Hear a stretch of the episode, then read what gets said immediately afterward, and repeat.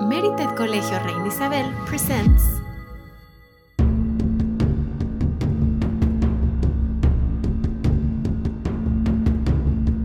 Hey everyone, we're back again. Your host Roberto Valdez and Gabriela Gutierrez. Hey guys, today is a special day. You know how we interview some celebs? Well, today we're not doing that. We got a call from the scientist guy that worked in the investigation of dinosaurs. yeah, that's right. They went extinct about 65 million years ago. We're going to talk about some possibilities and what ifs. Let's get this started. All right, we welcome the dinosaur guy Armando Acosta. Hi. It's so nice to finally meet you. We're super excited to talk to you and ask questions about dinosaurs. But starting off, we want to introduce some topics we're going to tackle. Yes, we're going to talk about how they went extinct, projects our scientist is working on, and what if dinosaurs still existed. Alright, there are many theories and many possibilities, so let's start with how dinosaurs went extinct. One of the most accurate possibilities is the meteorite that happened 65 million years ago.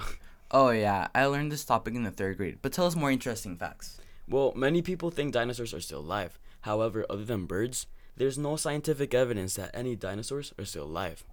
But sharks, crocodiles, rays, and many other animals lived during this Jurassic period. Can you tell us more about the meteorite? Well, this theory is the Alvarez hypothesis, named after the father and son duo Luis and Walter Alvarez. In 1980, these two scientists proposed the notion that a meteor the size of a mountain slammed into the Earth 65 million years ago, filling the atmosphere with gas, dust, and drastic climate change. Wow, this makes sense. How are Now let's Earth- move on to the next question. Okay. How would our lives be different if dinosaurs still existed? Well, you might think we would just be living with them in our actual time, but the truth is, we probably wouldn't be alive. What do you mean by that? Well, since it happened long time ago, we wouldn't have had the chance to evolve.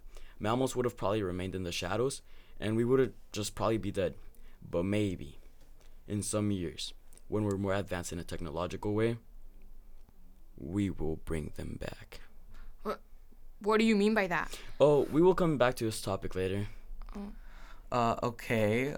Well, let's calm down. Uh, are there any other theories about how we would live with dinosaurs? Well, there are many theories that I don't really agree with, but eh, I'll talk about them anyway. Supposedly, they found a pregnant T Rex fossil and had DNA in it, which is pretty rare. Well, this helps scientist guys like me take a step closer to animal cloning, but a T Rex or maybe even other dinosaurs.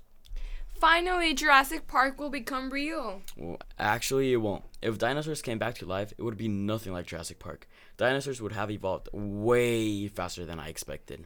Than you expected? Well, yeah, I managed to revive one. I'm actually working on bringing them back to life. So this was your project? Dinosaurs are alive? Well, just one.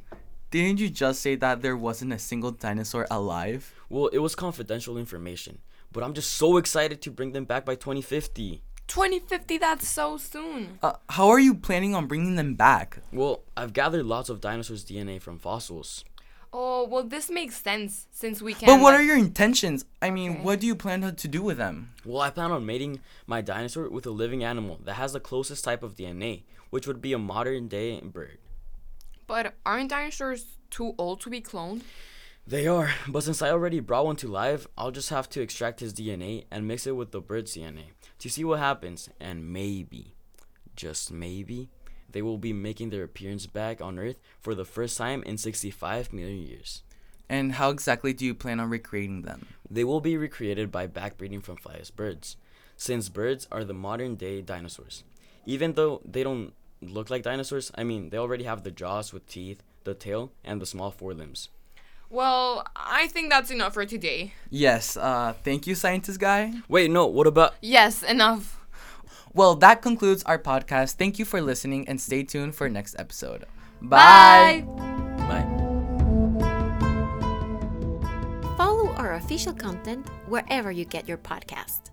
If you like the content covered in this episode, or if you want to send us your comments, email us at podcast at cri.edu.mx.